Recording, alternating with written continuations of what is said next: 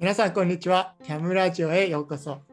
キャムラジオはコーチングスクールキャムの代表やスタッフが社会で活躍するプロフェッショナルとともに葛藤や生き方について考えていく番組です。今回はキャムジャパンディレクター兼講師の浅井元樹がお送りいたします。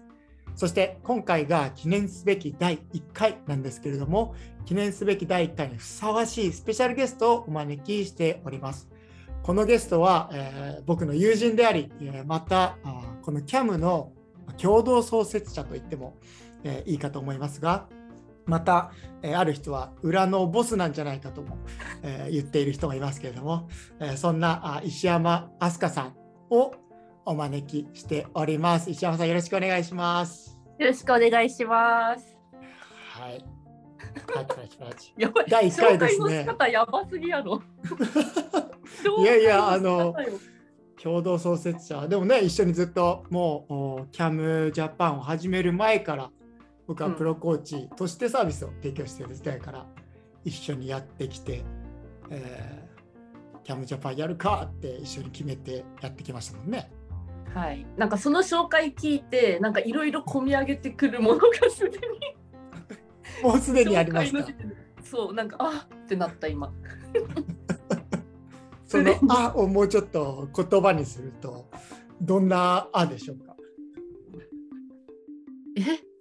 え、けど結構ここまで必死必死じゃないけど。ちょっと考え込んでしまうね、この話は。っ そうねあの簡単にていう。うんうんうんうん。簡単に語れるものではないかと思いますがでもね今日はあのそんな、えー、CAM ジャパンを始めるに至った経緯とかもなんか一緒に話していったりあとまあ CAM が2020年に始まって1年半経ったねうんうんうん。あっという間やったね。あっという間だったねこんなに経ったんやと思う。1年半ってだいぶだよねうん、いつの間にか。え、けどそう言われると一瞬やったな。うんうん一うん瞬やった。でそんなところも話していけたらと思いますしはい。またなんかこれからのこともなんかちょっとね一緒にいろいろと話していければいいんじゃないかなっていうふうに思います。はい。はい。よろしくお願いします。よろしくお願いします。はい。えーそうですねまずはじめにねさっきちょっと触れたけれどもなんかどんな経緯でというかあの、CAM ジャパンを始めることになったかっていうことをなんか一緒に話していければなって思うし意外と知らない人多いんじゃないかなってうんうん。ね、うん。あんまりみんなの前で喋ったことないよね。うん。なんか、そんな理由っていうより流れっていう感じもでかかったから、なんかそんな語る、語ろうと思えば語れる。けどなんか流れもでかいなと思う。うんうんうん。うん。なんか浅井くんのストーリーもあるし、そこかな、うんうんそうだね。本当にここまで出会いでずっと進んできたっていうとこあるよね。うん。うんうん。うん本当にそう。出会いで。でやりたいことというかなんか伝えたい思いっていうのはもう最初からずっと変わらないけど、うんなんかそれが形を変えて気づいたらコーチングスクールになってたねっていう。うん。なってたねって。うんうんうん多いってなるかもしれんけど、そうやよね。うんね、意外うん。となんかやっぱり、うん。うんうんどうぞどうぞ。浅井くんのさ、浅井くんがもともとやってたことからの流れで、あと出会いもあってっていうのがでかくない？うんうんうん、そうだね、前からのつながりとかまた新しい出会いとか、また自分のうんうん今までの経歴経緯とかを通してうんうん。なんかああ気づいたらこんなこのような道につながってたんだなっていう発見うんうっていうんかな、意図的にコーチングスクール作ろうって言ってなんか頑張ってきたっていうよりはうん気づいたらこうなってましたね。うん。だけどコーチから始まったよね。浅井くんがコーチになって、うんうん。でそこでの出会いもあり、日本で開校することになったっていうのがシンプルな説明。うんうん。流れとしてはね。そうだね。そうだね、うん。でそこにたまたま私がいたっていう。そんだけの。そんだけの横向いたらら横向いたらたまたまいた？そう私おったっていう。で伴奏なんかしてますけどみたいな。感じかな。えけどなんか私これちょっと全然関係ない話やけどなんか人生で、人生の話になってしまうけどさなんかそこの場所に置かれるってことあると思っとって。うんうん。なんかさなりたいこととそこの場所に置かれることって違うなって感じ取ってここまで生きてきとって。うん。でなんか例えばなんか芸能人になりたいとかいう人もいるけどなかなかなれない人もいるし、けどスカウトとかされて別になりたいと思ってなかったのになった人とか分かりやすいけどうんうん。なんかそういう場所に置かれる使命じゃないけどうん。なんかそういうのあるなと思っとって。うん。でなんか私はなんかずっと15年くらいデザイナー今やってるけどうん。なんかデザイナーずっと続けるのかなみたいなのも感じ取ってんねそのその頃。浅井君と出会うまでにね。そうそうそう。うん。デザイナーずっとやってたけどディレクターとか。うん。なんかいろんな工場とか発展途上国の工場とか見たこともあってうんうん。なんかこのこれを私はやっていくのかみたいないろんなことねそういうことも含めて思ってて、はいなんかもっと人のためにダイレクトになることとかもいいなとか思い出した時でうん。でその時に浅井君と出会ってそういう話がたまたま来てあここに置かれたんやみたいな感覚はあった。うん。うんうんうんうん。いやでも本当そのここに置かれたんだっていうところをなんか、えー言葉を借りるとなんかアスカチの中ではすごく直感的にあのなんだろう、えーあこれはやっていくんだろうなっていうのを感じてくれてたっていうのをすごくあの時は思ったし今も改めて思うね。だって声かけた時自分がじゃああのプロコーチの資格取ってコーチングやっていきたいんだって思ってでなんか少しずつ自分で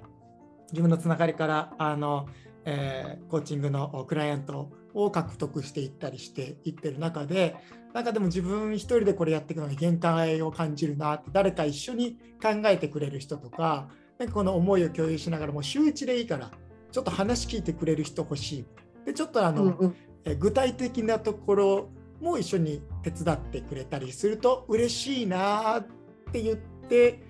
ちょっと周り見たらまあうちの奥さんのあの友達のアスカチンあの地元の友達のアスカチンがいて声かけてみるかってなって声かけたらもうすぐ「あいいよ」って言って なったよね。うんなった。もう直感的にね。うん。そうそう。だから私もなんか今クリエイティブディレクターみたいな簡単に言うとポジションで今もやってるけどうん何て言うんやろ一緒に方向性とかどうどういうことを考えてどういう未来に向かっていくかみたいなことも一緒に考えながらうん。やっとるって感じだよね。うん。だから私何って思うんやけどいつも この事業とか浅井君の事業に対してなんて呼べばいいんやろっていつも悩むけどうんうんちょっと不思議な感じだよね。いや、裏ボスでしょ。裏ボス？やばいやろもう裏ボスとか言ったらもうなんかこれ聞いた人はそう思ってしまうやん。いや、うんそうね。でもそれが最初そうやって話をして一緒に始めていこうかってなったのが2018年の春とかかな。19年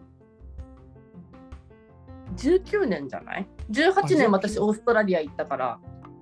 あ、オーストラリア行。ってそう18年の6月にオーストラリア行ったからその多分何ヶ月か後くらいにその話をして始まっとるからちょっと何月か分からんけど2018の後半かうんそんくらいかもねあか2019の前半くらいから。ーうん、そう、2019の前半だわ、それだと。うんうん。にその話して、で、2019年、なんかいろいろね、一緒にやってみて、ウェブサイト作ってとか、うんうん。なんかどんな、あーえことを社会に伝えていきたいかとかなんか一緒にいろいろ考えて最初そのこそなんか生きるを楽しむっていうなんかそれの支援をいろんな人たちにしていきたいっていうあのアスカチンがもう人生楽しむっていうのがもうモットーで、ね、そうやね。うん。うん、なんかそういうのを広げていきたいねっていう話をしてて、まあ、自分は自分であのこの今までの経歴とか経緯からあのおアスリートのお治療とかリハビリをしていた中でそういう人たちだけじゃなくて一般の人たちもその人たちがもともと持っている可能性とか、えーそのその持ってるうーなんだろうな特性とか能力とかそういうものがこの社会でより輝いて光光っていってほしいなそのサポートしたいなっていうふうに進んできて生態とかいろいろやってみた中であでも本当に根本的なアイデンティティやその人の在り方から触れて人生一緒になんか考えていったら歩んでいきたいなと思ってたけれども。アスカチンはアスカチンでなんかそれぞれその自分の歩みの中でその生きるを楽しむって大切だよねって思っていた感じだよね。うん。いつもそのワード出てくるよね。なんかいろんなこと挑戦してきたけど、毎回結局生きるを楽しむやよねみたいなワードは毎回出てくる。一周回ってね。そう。ここやよねってなんかいつもその話は出てくるね。うん、そうだね。うん。面白い。うんうんそれでなんかじゃあどうしたらそういうのを一緒に、えーいろんな人たちに伝えていったりそれともそれこそいろんな人たちとそうやって歩んでいけるかっていうふうに、えー考えてきた中であれ多分うん2019年の秋とかくらいにそれこそアスカチンがこれコーチングスクールにした方がコーチングを届けるよりスクールにした方がなんか早いんじゃないというかそのビジョン実現できるんじゃないって結構なんか押してくれたというかうんうん。のはアスカチンやったよね。うん。浅井くんが多分最初にぼやっと考えてて、うんうんで、その話もらった時は、え、絶対やった方がいいと思うみたいな 感じだったと思そうだね。う。うん。で、え二人なんぼっちででその時なんでその時あの絶対これやった方がいいと思うって思ったの？え、もうけど私直感で生きとるからさ、いや、絶対こっちやわと思った、まず。うんうんうん理由っていうよりも、あ絶対これやわと思って、うんし、まあ、浅井くんならできるって思うし、うんうんえそれもでかいんじゃない？多分。浅井くんならできるって思うから、あ、じゃあサポートしますみたいな。うんうん。で、絶対社会的にいい影響もあると思ったし、うんうんやりがいあるなみたいなのも個人的にもあったし、ううんん、やろうぜみたいな。即答やったよね。もうやった方がいいと思うみたいな。うんそれこそ俺がぼんやりなんかあのまあその自分がその CAM の本部のクラスを2つ受けてその ICF の ACC を取ったっていうところででその本部の、えー代表とかとすごく仲良くなって話しながらあなんとなくその、おえー聞いてみたふと思って聞いてみたんだよねその日本。でもしなんかこういうコーチングの学びとか、まあ、この CAM のコンテンツをもし提供をしたいってなったらそういうのって可能なんですか？って聞いたらあもう全然、あの元木なら信頼してるしあの、やりたかったらいつでも言ってってもうできるようにサポートするからって言ってくれたんだよねいやなんとなくふと思って聞いてみただけなんだろうだけどうんって言ったらうんうん。アスカチンがもう即答やったね。うんうん。あけど結構私もその時話したのも何年も前やん。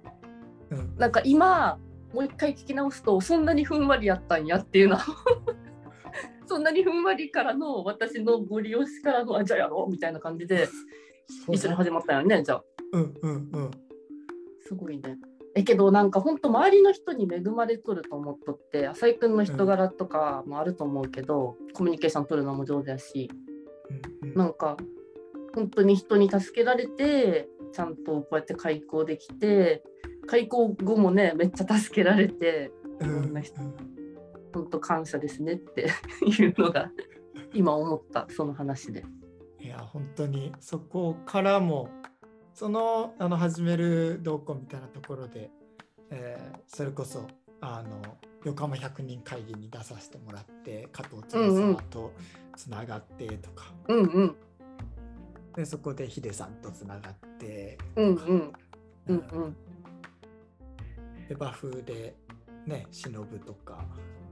えーホーリーさんもお茶さんもそこだしね、うんうんうんうんで達也さんも横浜百人会そうそうそう。すごいね。出会いがすごい。うん。本当になんかそれこそその自分たちもさっき安香ちゃんが言ってくれたそのそこの場所に置かれてるというかその流れに身を任せてるみたいなうんところの中でなんか、いやで絶対にできる確証はないけれどもでもなんか直感に従ってそれこそなんかこれやるべきなんだなって思った思いで進んできたらそこに必要な人と出会ってその人たちを大切にしていく中で、まあ、それこそ1期生が2020年の8月から始まった、えーその主要メンバーというかに、えー6月ぐらいだったかな、うんうん。ね、提供させてもらって本当に出会いでかいね。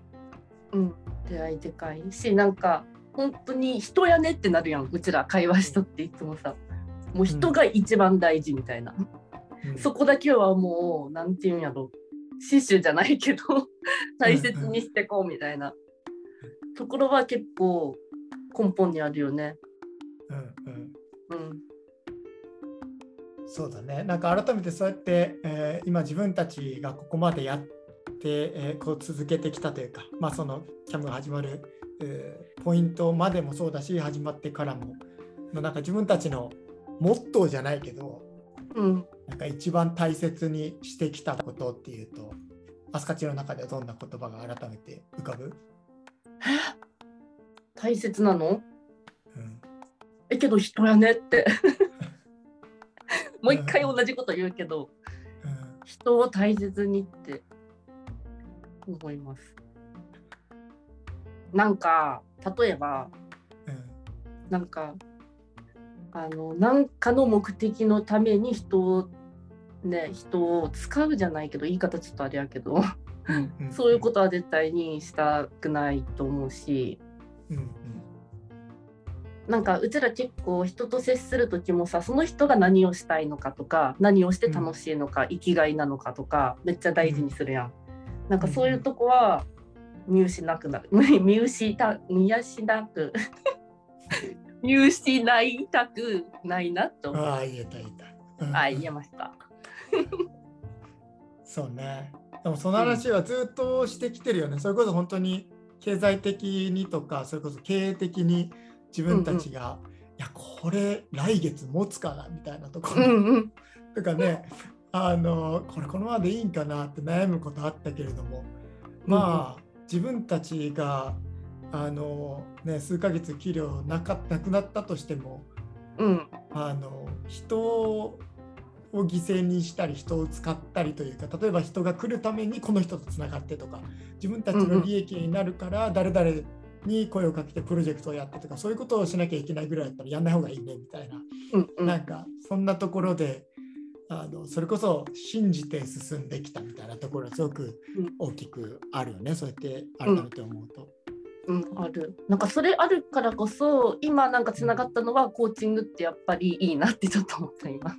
うんうんうん。うん、なんか自分が何したいかとかをね突き詰めていったりとか、本当はどうしたいんだとかこう思ってたとか、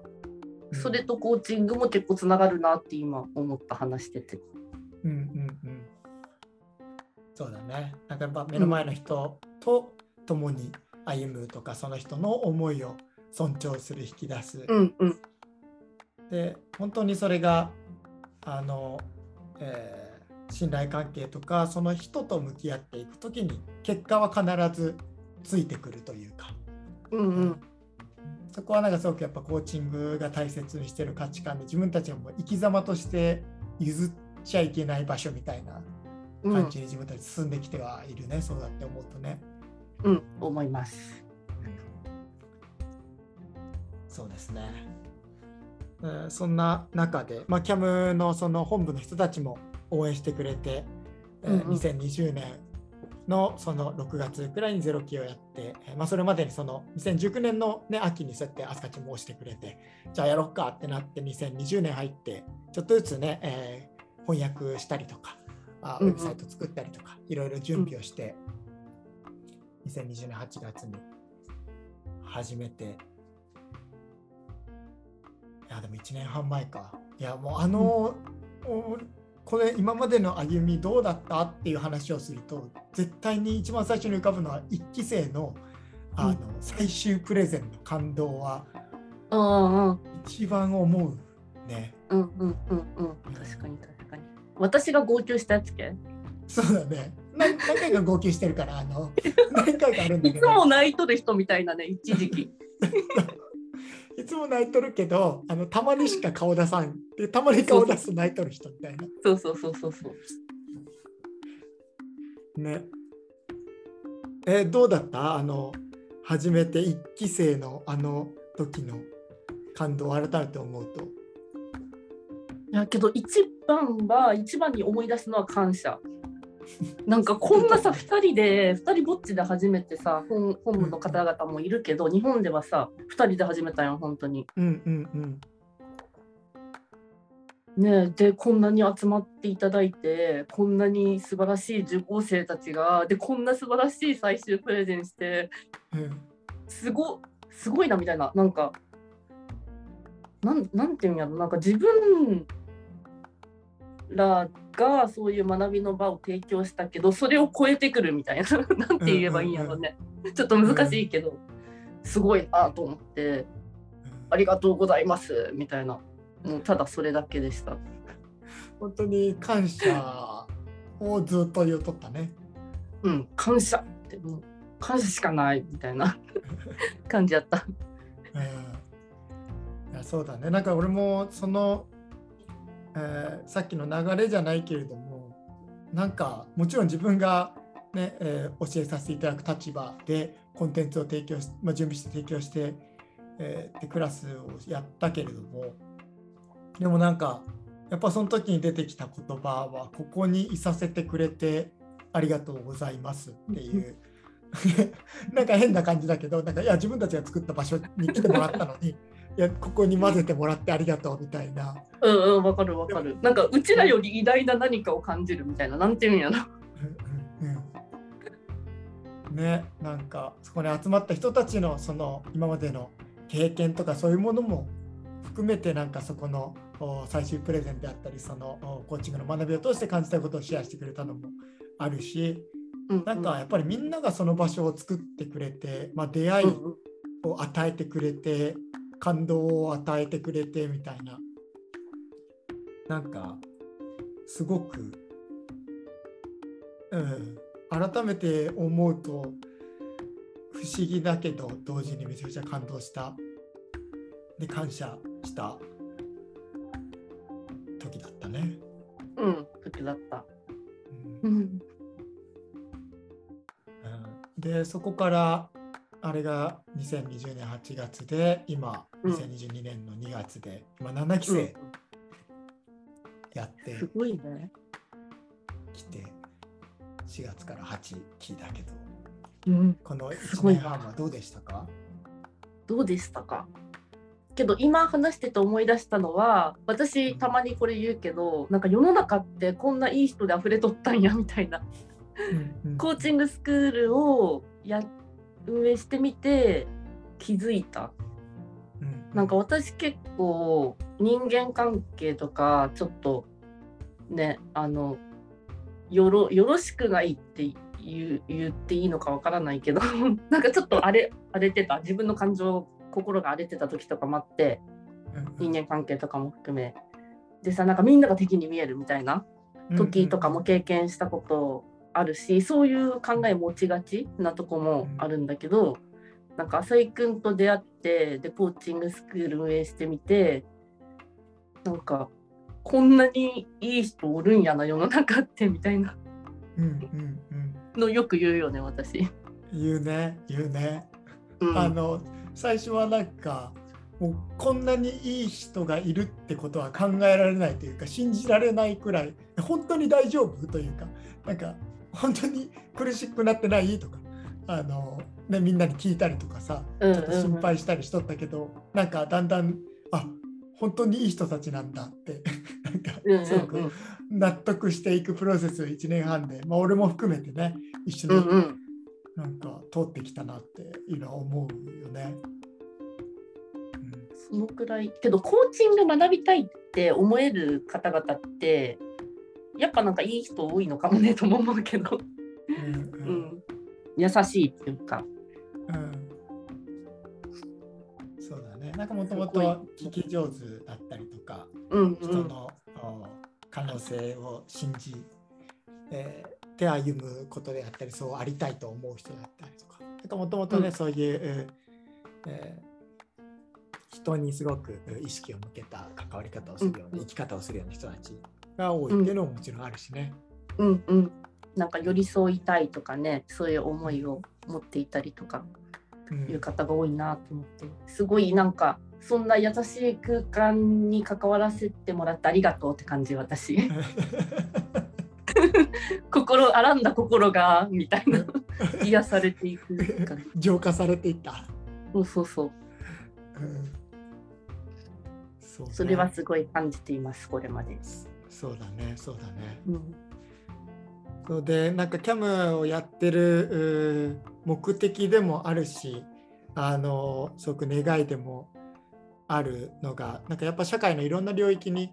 あのそのような目の前の人の可能性を信じて、えー、その人に寄り添い伴走するようなあ人々が社会に増えていってほしい。いろんな社会領域に、えー、立て上げられていって、えー、そして、なんかそういう、まあ、愛を受け取れるホットスポットじゃないけれども、うんなんかそこに行けば周りの人たちもその人の周りはいつもそこに愛にあふれていたり尊重の、えー、また人に信じるあり方にあふれているようなあ人がこの社会にたくさん増えていくことでそういう愛情に触れる人が増えていく。なんかそれが連鎖的にこの社会に広がっていってほしい、うん、なんかそんなムーブメントを起こしたいっていうところで今キャムをやっていると思うけど、うん、なんか俺がこの1年半で振り返ってやっぱ驚きなのはこんなにもいろんな、まあ、専門領域の人たちが来てくれるんだというか、うんうん、なんかビジネスの領域だけじゃなくてあのねいろんなお医者さんも看護師の方もそうだしあの、学校の先生とかその教育の領域もそうだし、うん、ブラッド市議会議員の方が受けてくれたりとか、うん、写真家とかパフォーマーまたアーティストの方が受けてくれたりとか、うんうん、そんないろんな領域に今あすかち言ってくれたようにこんないい人たちいるんだって。本当そう。けどこれなんかちょっと先のことを考えた話にも入ってしまうかもしれないけど、なんかこれもいつも言うんだけどなんか人間関係とかそういうコミュニケーションとかも悪循環と好循環みたいなのがあると思ってて、だから私は結構悪循環の中にいた経験があるから、そういう時ってささっき浅井君が愛を受け取れるとかいう話もしてたけどもしなんか優しくしてもらったとしても、受け取れない素直に、うんうん、いやあなたはいいよねみたいに思っちゃったりとか、うんうん、まあ、いろんな跳ね返し方あると思うけど受け取れなくなるんやね本当に。悪循環に入ってると。それ本当に辛いなって思うしなんかこういう好循環に入れるような社会とか、ね、組織とかいうのが増えてみんなが好循環になっていってほしいっていうのはすごい思う。こういう話してて。うんうん。うん、それいつも言ってくれるよね。なんかアスカチンの、まあ、今までの経験からっていうところもあるし、うんうん、なんか、その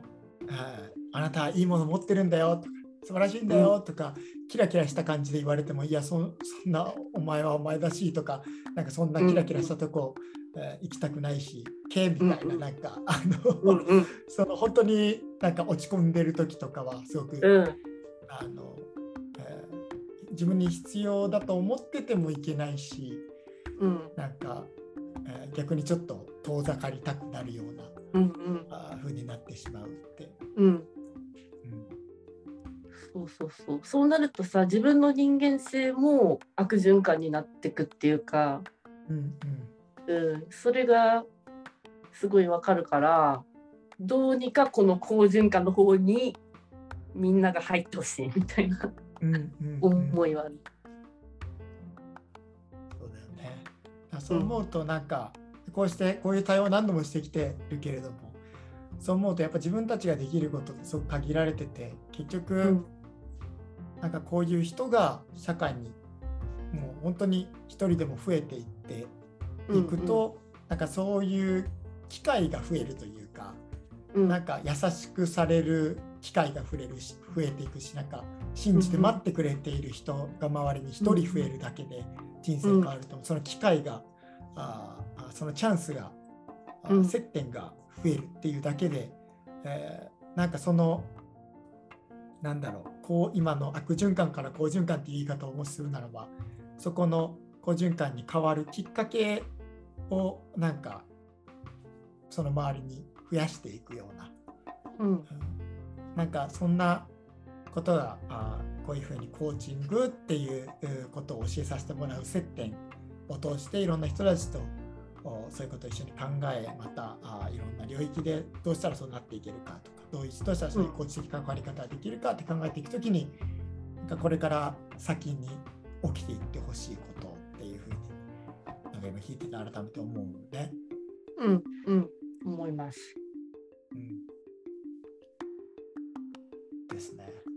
はい。はい。そうですね。なんか本当に今こうして改めて一番最初のあのそれこそ出会いからあーそしてコーチングスクールを始めるきっかけからそして始めてから1年半とでなんかこれから、えーどんなことをしていきたいなっていうふうなことも話してきたけれども最後になんか今あーここまで話してきて思うことはありますか？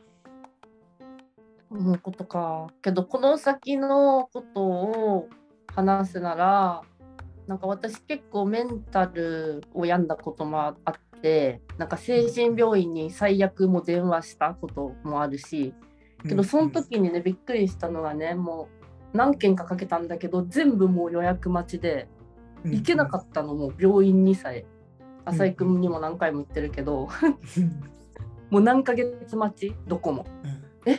日本も現状やばくないと思ってその時でもうやばくないって思うけどそれ思う余裕もないみたいなもうもう絶望ただの。ね。自分やばいのにもうえ？病院にも行けない。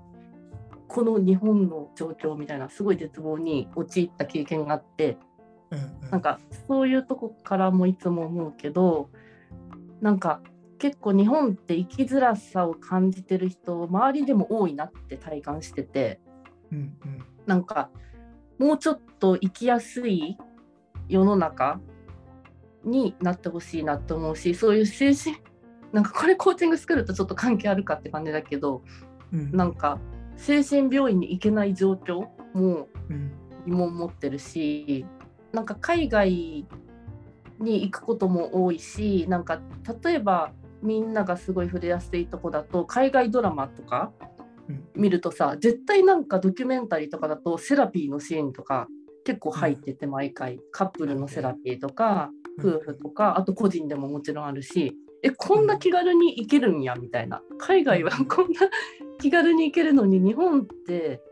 なんでこんな精神状況を良くするためのハードルが高いんだろうみたいな疑問もずっとあるし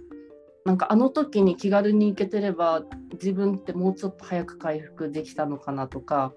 うん。ね、最悪そのままねなんかもう死んじゃいたいってなっちゃう人もいると思うしうん。現状実際自殺率とかも高いし日本の。うん。なんかそういうのがすごい昔の自分を救ってあげたいって気持ちもあるしなんかそういう人減ってほしいみたいな気持ちもあるしなんかもっと日本日本で言うとなんかもっと生きやすい人が増える世の中になりたい なりたい。なってほしいというよりなりたい私がみうんたいな、ちょっと日本語おかしいけど、うんなんかやっぱそういうところになんかうちらのこのキャムとかや他にもやってる事業とかもなんか力になっていけたらいいなって思ってます。長いんですけど思ってます。本当そうだね。うん。